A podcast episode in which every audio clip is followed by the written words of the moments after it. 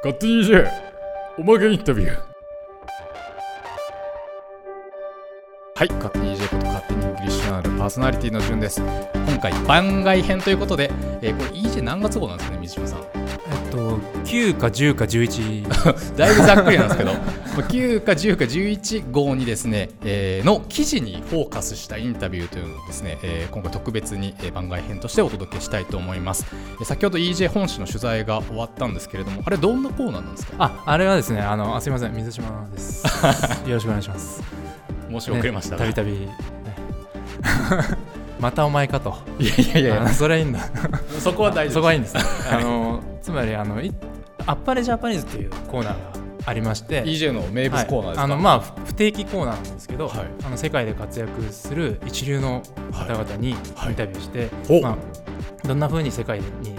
羽ばたかれたのかとかどんなふう。に英語を学習したのかみたいなところをインタビューで聞いていくっていうコーナーですね。それを読めば世界に羽ばたけるような、羽ばたけます。あっぱれあっぱれの日本人になれるようなコーナーなわけですね、はい、えっ、ー、とはいいうコーナーになんと勝手に EJ から今回。逆輸入。ありがとう。ありがとう。勝手に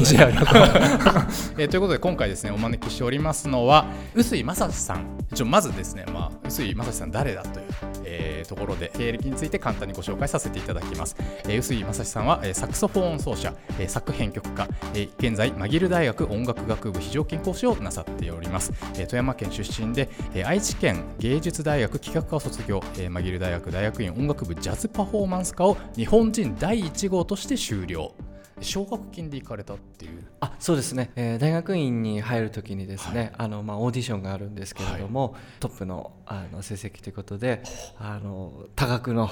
奨学金を獲得しましてあの向こうのものあの返さなくてもいいものになりますから。そうね。はい、それであの大学からあの支援をいただいてですね、はい、はい、あの入学させていただきました。そうですか。あのマギル大学といえばあのカナダの、ね、大統領のジャスティン・トルドーさんを輩出されたもう超名門一流大学ということでそこで大日本人第1号奨学金ということで素晴らしいご経歴でございます。えー、でもともとはその1998年、えー、第15回富山富山県青少年音楽コンクール、えー、青少年音楽大賞及び神田楽器部門最優秀賞え福井音楽賞、富山県教育委員会教育賞、え北日本新聞社長賞、文化連盟賞なども歴代最高賞の賞を、え受賞され続けてきたような華麗なサクソフォン奏者でいらっしゃると。いやすごいですね。で、あの2016年、2017年度、えー、モントリオール国際ジャズフェスティバルに自身のカルテットで出演、カナダを代表とする演奏家の皆様と、えー、レコーディングされて、最近そのファーストアルバム、All That You See を発表されたということで、これあの水島さんお聞きになられましたか、はい、もちろんです。どうでしたか？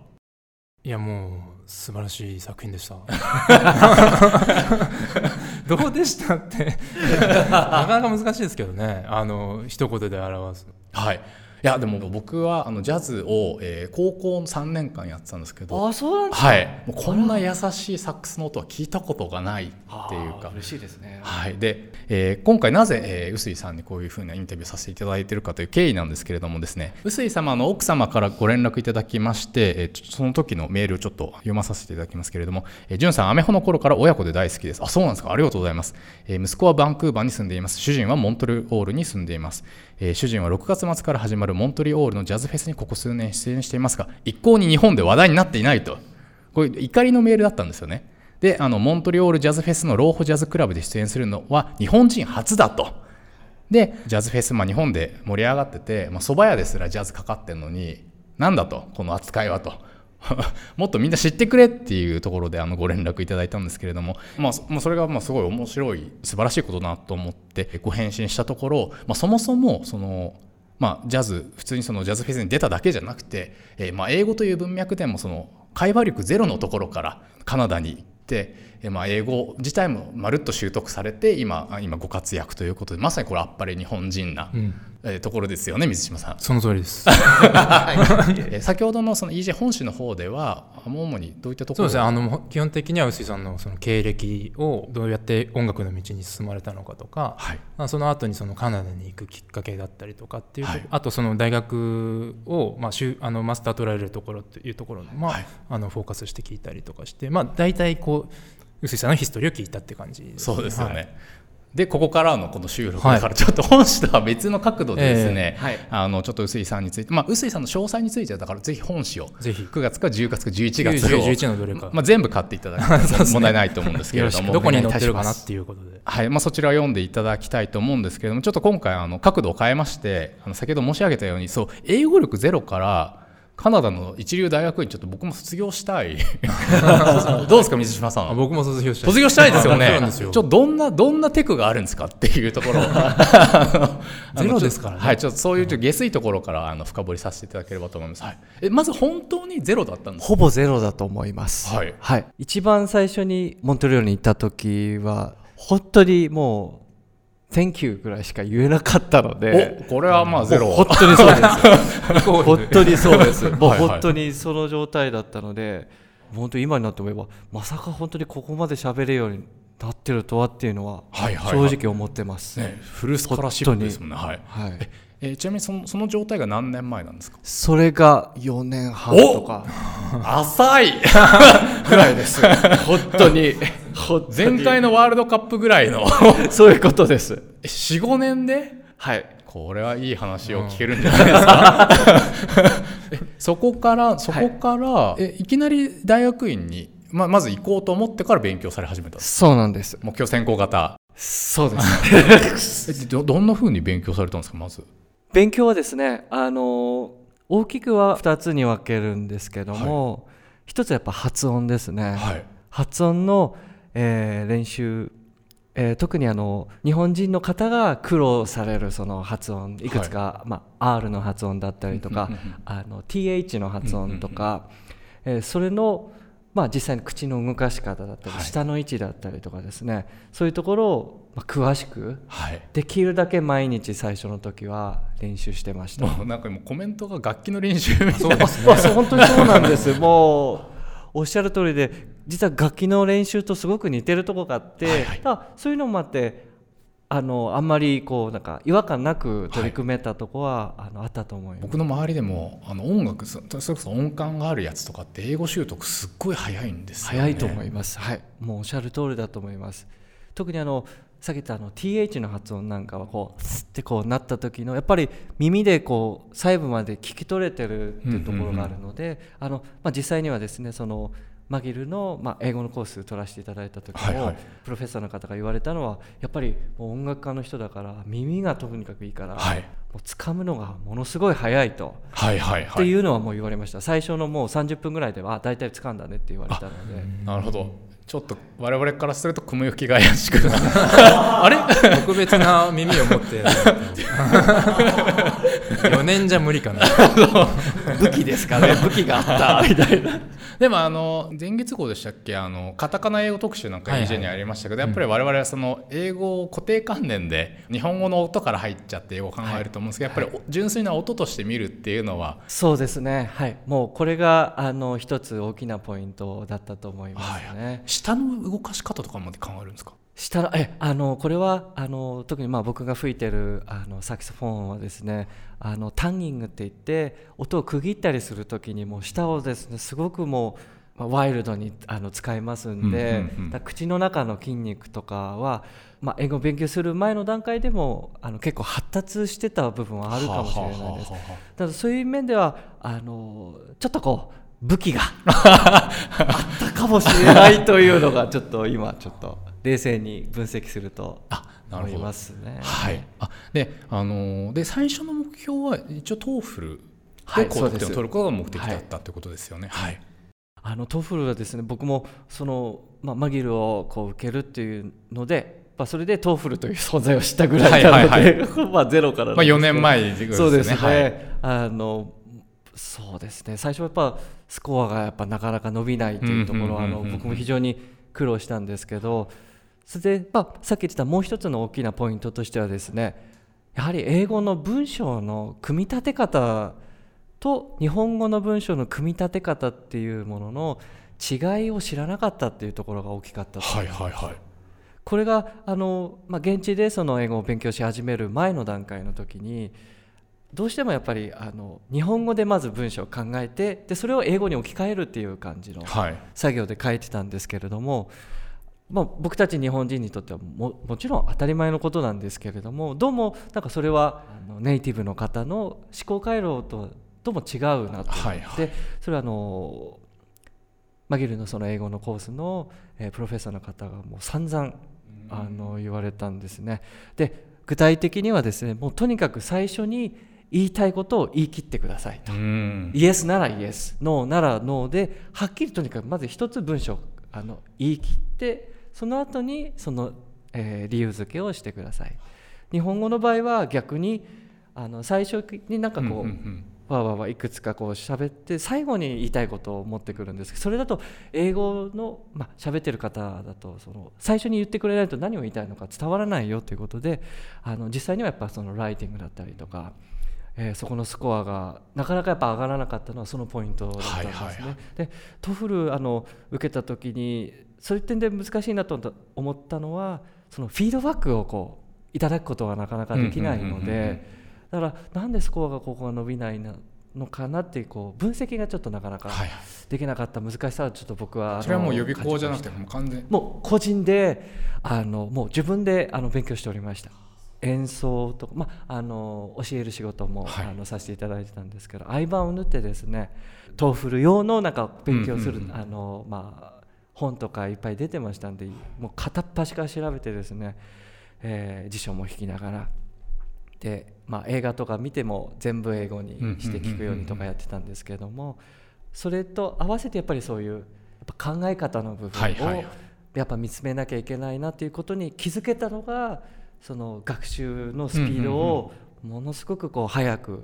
するなんか起爆剤になったと思います。じゃもうご自身でまあ、発音っていうのは元のバックグラウンドからずっと気にされていて、ね、最初からまあそこには注意があって注意はしておりました、ね、やってる途中にその文構造というか意味の順番が違うことに気づいてでそこを意識転換してからすごい慎重に、ねはい、美術的にはこの歩くの勉強法的にはどういうことなんですか、えー、っとあそれはちょっとよくわかんないんですけど さっきの話で さっきの話で面白かったのはそのまあ一本誌でもちょっとお伺いしたんですけどその文の組み立て方がそのジャズのソロの組み立て方に非常に影響があるっていう、はい、言語がその音楽と密接にこう関係してるっていうの話がさっきあったんですけど、まあ、それすごく面白くて、はいはい、そのアメリカ人の和法というか、はい、その文の組み立て方がそのジャズのソロの組み立て方にすごく関連しているという話を聞いてもうおお面白いと思って聞いてたんですけど。よくプレゼンテーションでもそのクライマックスオーダーとアンチクライマックスオーダーみたいなのがあって、えー、まああの同じような話だと思うんですけど音楽の話だと例えばサビがドア頭に来る曲があって、まあ、j p o p とかでいうと、えー、でで、ね、A メロ B メロみたいな。はい。でジャズのソロもなんかそういう主題みたいなのを先に来たりとか後に来たりみたいなのってあったりするっていうことですか？もちろんあのありますね。これも本当にやっぱり人によって喋り方が違ったり文文章の構成の仕方がちょっと違ったりするのと似てるところがあるんです。基本的に、ま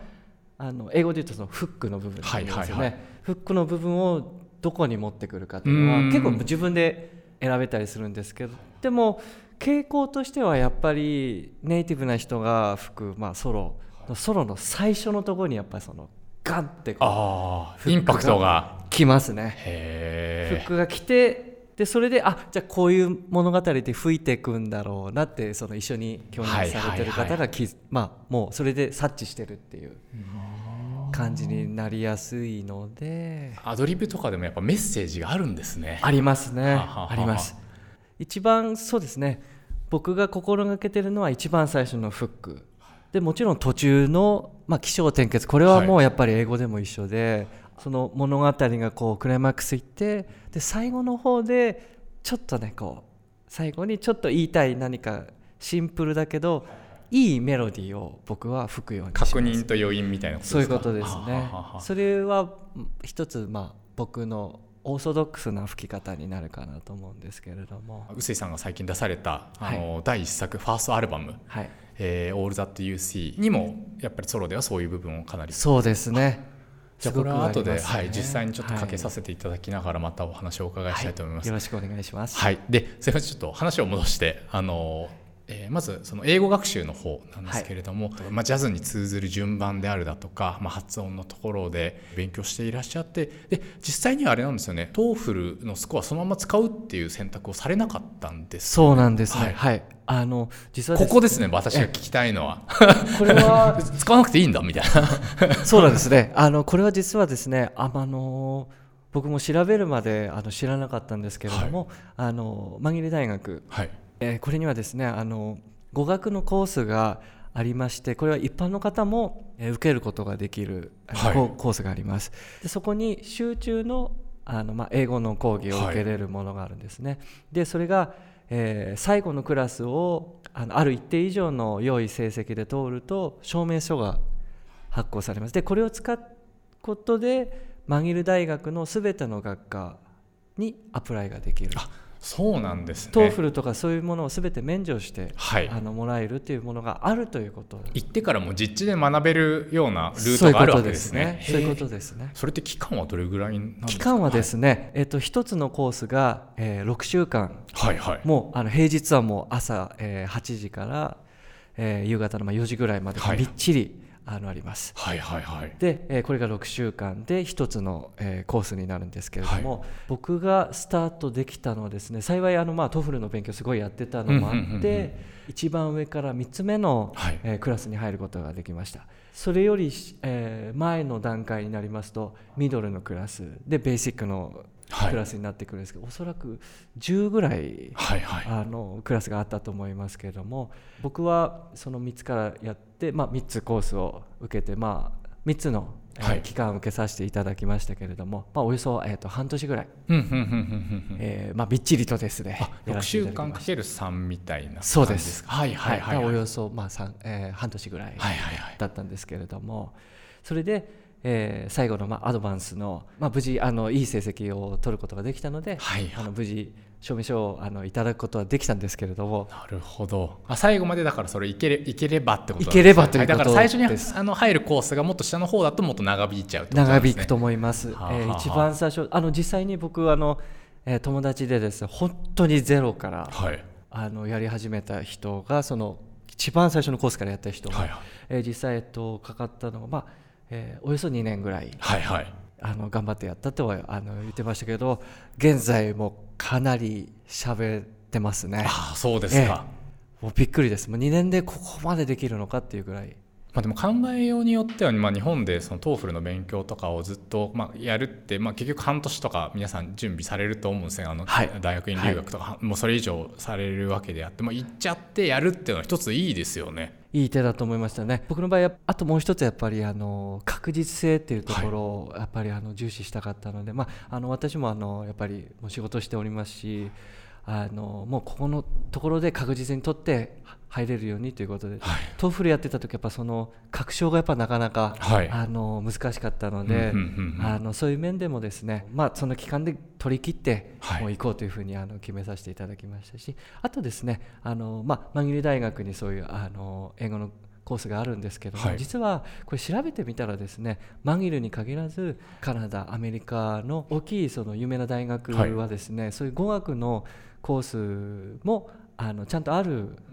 ところが結構多いのでもしかしたらですね今そうやって、えー、 TOEFL、まあ、もしくはあの IELTS とか、はい、あの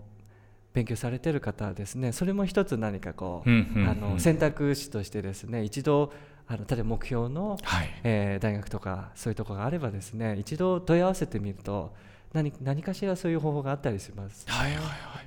ちなみにその語学トレーニングプログラムの学費ってどれぐらいだったんですか？学費はですね、えー、と確か僕がいたマギルの場合は一つの,、まあそのクラスがですね、えー、カナダドルで2000ドルぐらいだったかなと思いますけどね日本円にすると、まあえー、20万円ぐらいだったと思いますけどね。バカ高いわけでもないなんかバカ高いわけ、はい、まあ、あの通常のまあなんか、まあ、カナダの公立の大学の学費の感じですかね。はいあの一つの、まあ、現地の方特にケベックの方だと、はい、えー、ワンセメスターが、まあ、およそ、えーまあ、20万から30万ぐらい、はい。はい、でカナディアンの方は、まあえー、50万ぐらいということなので、まあ、大体それと同じような費用で。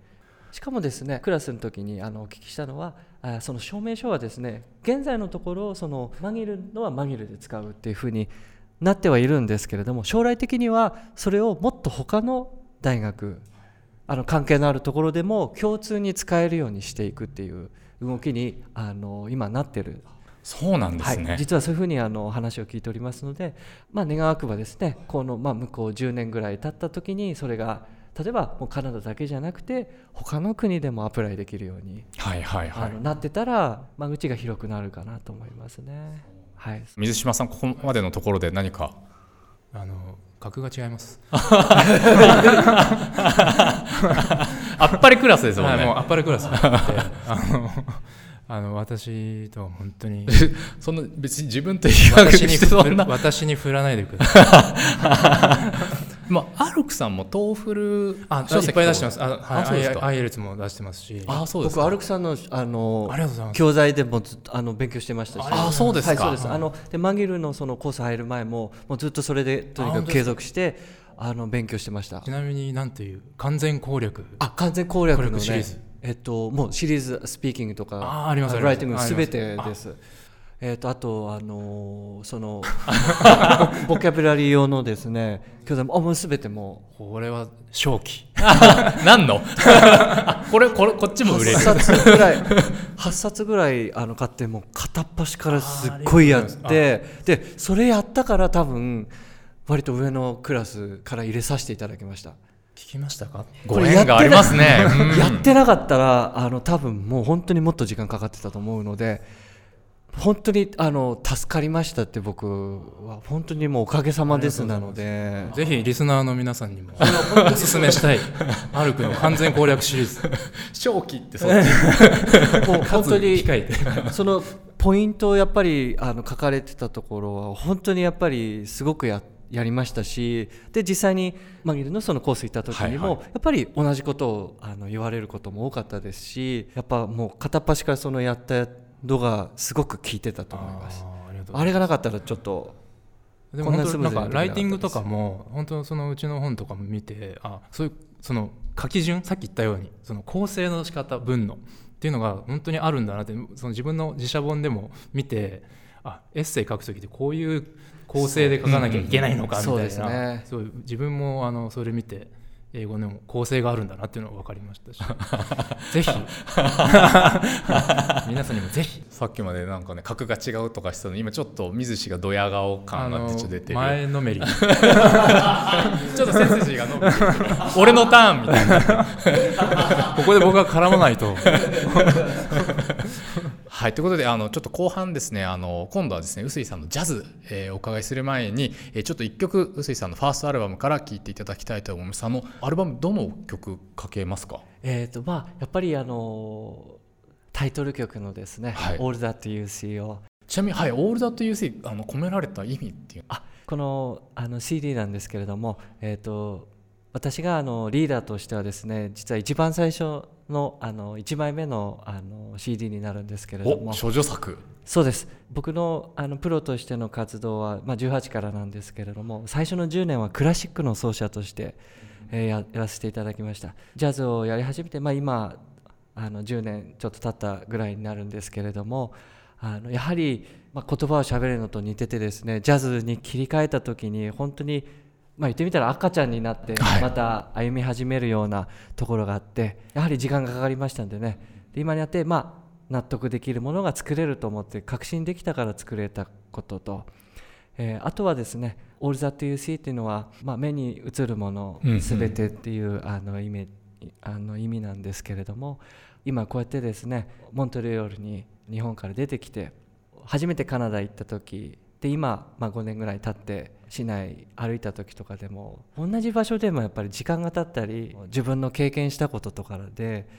なんか見え方が変わるんですね。あのまあ C なので、まあ、目に映るものになるんですけれども僕はもうちょっと深い意味でやっぱり心の目に映るっていうようなあの風に捉えてるんですけれどもなので、まあ、20年の記念でこの資料を出したんですけどもこれが例えば5年後10年後になった時にですねまた今の時点で全然気づかなかったこととか知りなかったこととかたくさんあると思うんですね。だそういうものがまた見えてくるといいな、そういうあのでこれは僕だけじゃなくてあの私たちやっぱりこうみんなそれぞれあの人生がありますから皆さんそれぞれですねそういうやっぱり瞬間って絶対あると思うんですね。まあ、心の内面っていうか、はいはい、そういうところに届いてほしいという願いを込めて、あのこの曲はあの書きましたしあの、まあ、CD にそういうあの願いを込めております。気に入っていただけたらですねとても嬉しいです、えー、ではじゃあ「All That You See」お聴きください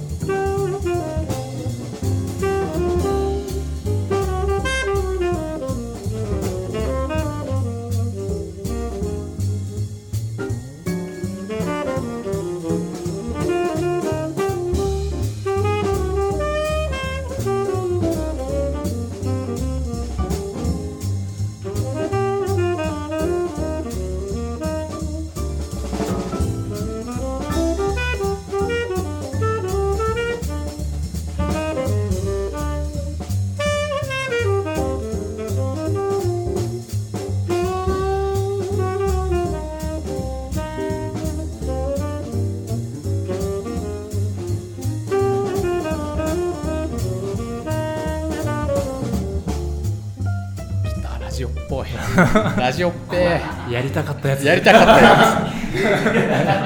つ。まあ臼井さんが、えー、見てきたものであり今見えてるもののすべてをとりあえず20周年ですか？そうですね。20周年でとりあえずぶち込んだっていう、はい、そうですね。はい。あのジャズ聴く機会とかってあります？いやあんまり実はなくてないんですけどあの聞かせていただいてそのサックスの音があのさっきんさんも言ってたんですけどな僕はこの表現正しいかどうかわかんないですけどすごいスモーキー、うん、ちょっとなんかそういう感じがしたんですよね。なんかで少しこう若干のビリビリという感じとかもあったりとか、はい。はい、なんかすごいそれが逆にこうなんかあったかみもあってっていうのですごい心地よく聞かせて嬉しいですね、はい、ありがとうございます。なんかもっとサックスって結構こうギギラッとしたタイプのものもあったりするじゃないですか、うん、そうですね。なんかそういうものをちょっと想像していたんですけど、はい、全然違うあの音が飛び込んできたのですごいあの心地よかったです。これやっぱり音ってやっぱりすごい大きなファクターなんですか、はい、そうですね。もうあのまあ大げさに言えばほぼすべてそれ,、はいはいはい、それって言っていいぐらいだと思いますね。じゃあこの音を作るためにもずっと研鑽を積まれてきたっていうことなんですか？そうですねあのいやそういうことですね。ちょっとあの自分のその解像度が低すぎて 全然なんかあんまりあれなんですけどあやっぱそうなんですね。そうですね。やっぱり探し求めてるその楽器を通しての私の声になるんですけどもね。今でもやっぱりそれはやっぱ探してるんですね。求道者ですね。そうですね。はいはいはい。なんていうか欲深いというかもっと もっとこうしたいなっていうのがやっぱもうどんどん出てくるんですね。そこですよね水島さんどうですか？自分で音楽やっててやっぱりそういうありますか？もっともっとこうなりたいみたいな。そうですね。もうないですね。別にあれですよ。下げなくても。意図的に下げなくても。もう格が違うんで。いやいやいやいや。あのちなみにさっきね水氏がねあの奥様に自分の CD を渡していた瞬間私は目撃しましたけど。あ楽しみにしてます でもやっぱりその自分の技術とかを求道するっていうその欲求があること自体がやっぱすごい才能というか飽きずにやり続けるっていうことができるのはやっぱりもう自然に自分の欲求としてそういうものが存在しているってことなんですよね。そうですねなんかまさかでもこんなにずっとそのサックスを吹いてるとやっぱ想像は本当できなかったんですけれどもでもまあそれこそ今でもやっぱり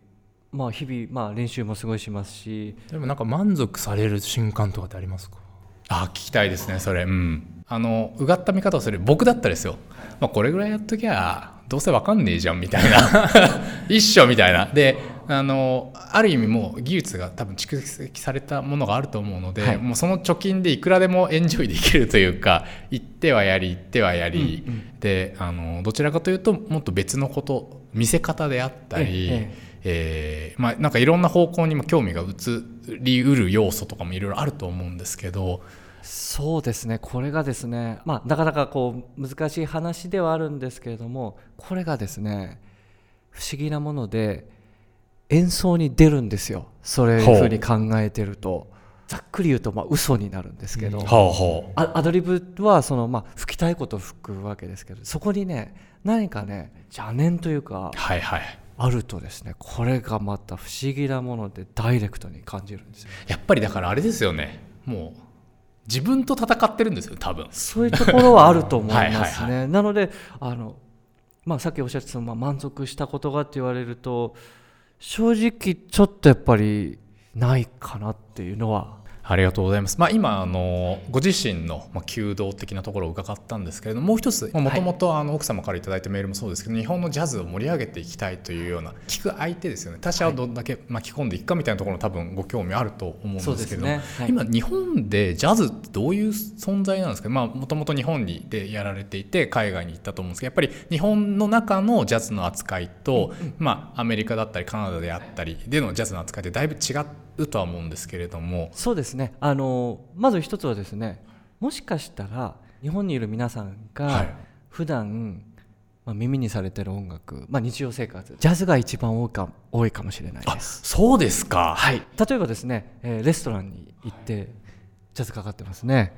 お寿司屋さん行って、はい、ジャズかかってたりしますね。えー、お蕎麦屋さんでも確かにジャズってみんな好きですよね。居酒屋とか、居酒屋もかかってますね。はいはい、実は昨日ちょっとね串カツ 串カツ初めて食べましたけど美味しかったですね。ジャズかかってましたね。そうですか、確かに。あのー、これどういうことかというとですね、皆さん耳にはされてるんですけど、それがジャズっていうことをご存じないだけかもしれないです。ああ、そうですか。で。あのそれで今流れてるのジャズだよって言ったらあそうなのっておっしゃる方も多いので。ってことはあのそうですねだいい面としては実はそれくらいなんかこう何か邪魔をされないところがあるかもしれないです。まあ、これだけやっぱりあの私たちの生活の中に実は根付いているものなので。確かに阿佐ヶ谷中央線ですらね阿佐ヶ谷ジャズフェスとかねやってますもんね。やってますよね、はいはい、友達なんか出てましたんであそうですか。話は聞いてますんであの。例えばそのなんかそれこそ串カツ屋さんですら流れているみたいなこう商品のされ方ってどうなんか思ううとかありますか？えあの実はですねこれはあのジャ,、まあ、ジャズに限らず音楽の歴史を振り返るとあのそれはあの見つけれるんですね。あの例えばですねあの僕も向こう行って初めて知ったんですけどあの例えば音楽とかその CD の売り売り上げとかでだからトップチャートとかっていう言い方しますね。じゃあこれチャートって一体何なんだって話なんですごご存知ですか？これチャートって。いやわかんないです。でしょ？僕も知らなかったんですけどね向こうで例えば演奏の現場行って「Do you have your chart?」って言うんですよ。へえ。chart っていうのは楽譜のことだったんです。でこれはですねあのジャズのそのもうちょっと前にあったポピュラー音楽みたいな感じだとラグタイムっていうのがあるんですねピアノでこうね弾くやつなんですけどこれがまあポピュラーですごく流行ってでそれが確かニューヨークのですねティンパンアレーってそれちょっと地区があってそこで楽譜を売ってるんですであのこの楽譜はこういう音楽ですよってミュージシャンの人がこうやって演奏して実演してるんですね。で皆さんその楽譜を買ってお家で演奏して楽しむそれのトップチャートだったなるほど。でそうなんです。だから昔はあの演奏することが前提にってことですか？そうなんです。お家で誰かが演奏して楽しむ。それを聞いて一緒に楽しむっていう文化だったんですね、でもちろんレストランとか行っても実際にあのミュージシャンの人が演奏してる。だそれを聞く。だから実は私たちが今生活の中で聴いてる、G、BGM だったものっていうのはミュージシャンの仕事だったんですよ。でそれの仕事が例えば蓄音機とかが出てきてレコードに置き換がってで途中であの、まあ、あのジュークボックスとかなりますよね。たら実はそのことでミュージシャンの方の仕事が激減したんですよ、ね、はい、例えばモントリオールですと今でももうレストランでの演奏の仕事とかすごくいっぱいあったりするんですね。実際の生演奏を聴きながらお食事をする。だから、えー、現地ですと、まあ、お食事をしてで美味しかった。であいい音楽だったなっていい時間だったっていう音楽にもこうお金を払われる。そういう文化なんですね。で今の日本の現状ですとやっぱレストランとかだとお食事にお金をあのお支払いしていただいてる。まあ音楽はちょっと BGM ということであのお金は取られないんですけども本来は実はそのレストランってその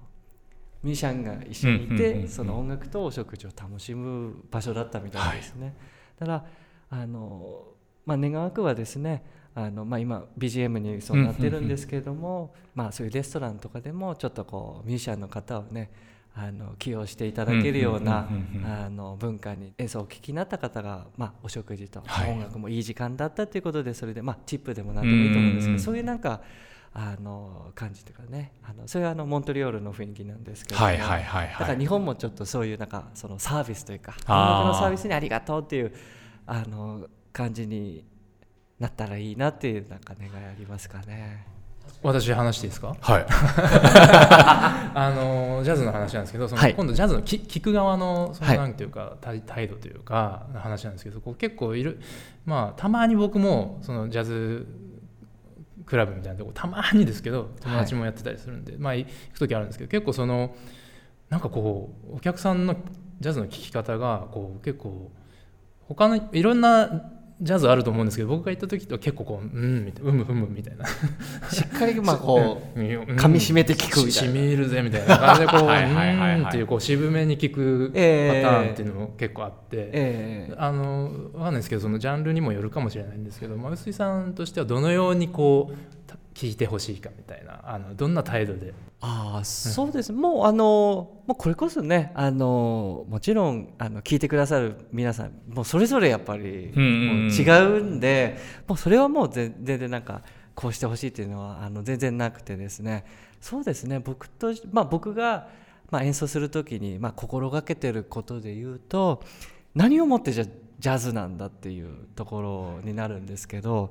僕はやっぱりジャズというからにはやはりこうスイングですね。はいはいはい。スイングですよね。スイングしなければ意味がない。スイング。あとやっぱブルースですね、起源になってますけど、やっぱこの2つが、はい、あのキーワードかなと僕は思ってます、はい、昔のシングシングシングとかその時代の,、はいはいはい、あのスイングバンドっていうのはいわゆるダンスのダンスホールのためのバンドだったりするわけですね、人がなんかこう踊るための音楽だったところがあるんでそういうところは僕はあの忘れないで。あのやりたいと思うんです。ジャズも今あの本当クラシックの音楽の歴史と同じようにですねもうジャズは加速度がすごくて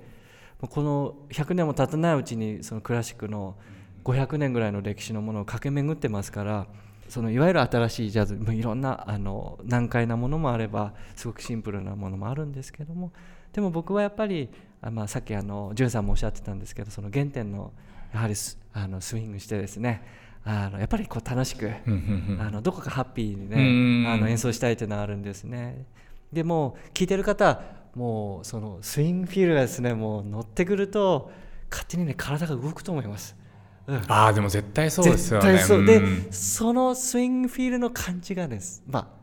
まあ、今日のまあ一番主題になりますけどやっぱ英語はいはいはいはいはい。はいやっぱダンスの文化のところなはいはいはい。なんか顔しかめて なんか言ってやろうみたいな。このピアノはっていうよりかは そういうことではないですよね。なんか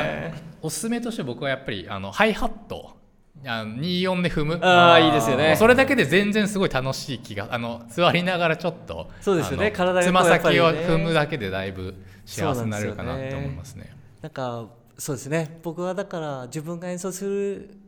まあ、自分のバンドの時だけでも聴いていらっしゃる方が中でこう勝手に体がね揺れてくる感じにねななる感じでやっぱはいないますね。やっぱそういうのを演奏の後ってやっぱ絶対なんかあなんか良かったなって言ってくださるしなんかねそういうものはちょっと僕はやりたいなはいはいはい。と思いますね。うん。ね、実は今日この後ね三島さんと実際に行くんですよそうねなんですよ今日どちらでどちらで演奏されるんでしたっけ？今日はですね、えー、と大久保にあるあのブージーミューズっていうあのお店なんですけれども。もうちょっと乗りに、乗りに行きます。もうスイングしに行きます。体を 体を。手もいっぱい飲んで、あの飲みたくなると思います。僕も飲みたいですけど 結構あのお酒好きなんで。さっきだって写真撮影の時に「はいチーズ」じゃなくて何て言ってましたっけ？はいボールって言ってましおかしいでしょ。た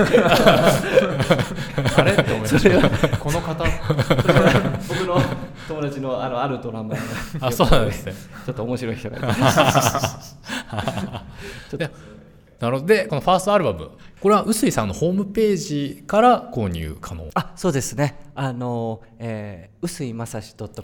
臼井まさし .com 分かりやすい。はい、あのありますんでそこからですねあのアルバムのページがございまして、えーオーダーしていただけるようにあのなっております。あそうですか、まあ、YouTube にもなんかビデオ上がってらっしゃって、そうです。ねはい。CD のあの、えー、といわゆる PV ですかね、はい。あの短いものがありますけれども雰囲気はあのそれで聴いていただけますし、えー、とあとサンプルであの何曲か、はい。あの聴いていただけるようにあのしてあります。そのホームページの中にありますのでね、あのぜひですねちょっと聴いていただいて、はい。購入していただけたらと思いますね。はい。よろしくお願いしまあすりがとうございます。なんかね、あの一流大学に裏口入学方法みたいなのを聞こうと思ったら、とんでもない本質論が飛び出すっていう。ものすごい真正面だったんっていう。でも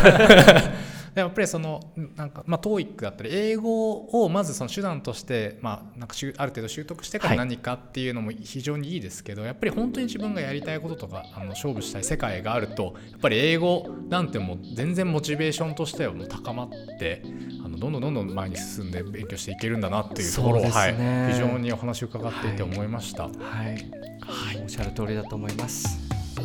はいということで、えー本日はですね、えーサクソフォン奏者、えー作編曲家マギル大学音楽部非常勤講師ジャズパフォーマンス科を日本人第1号として修了された、えー、臼井正史さんにお話を伺いました。どうも臼井さんありがとうございました。ありがとうございました。今夜もライブも楽しみにしてます。はいお待ちしております。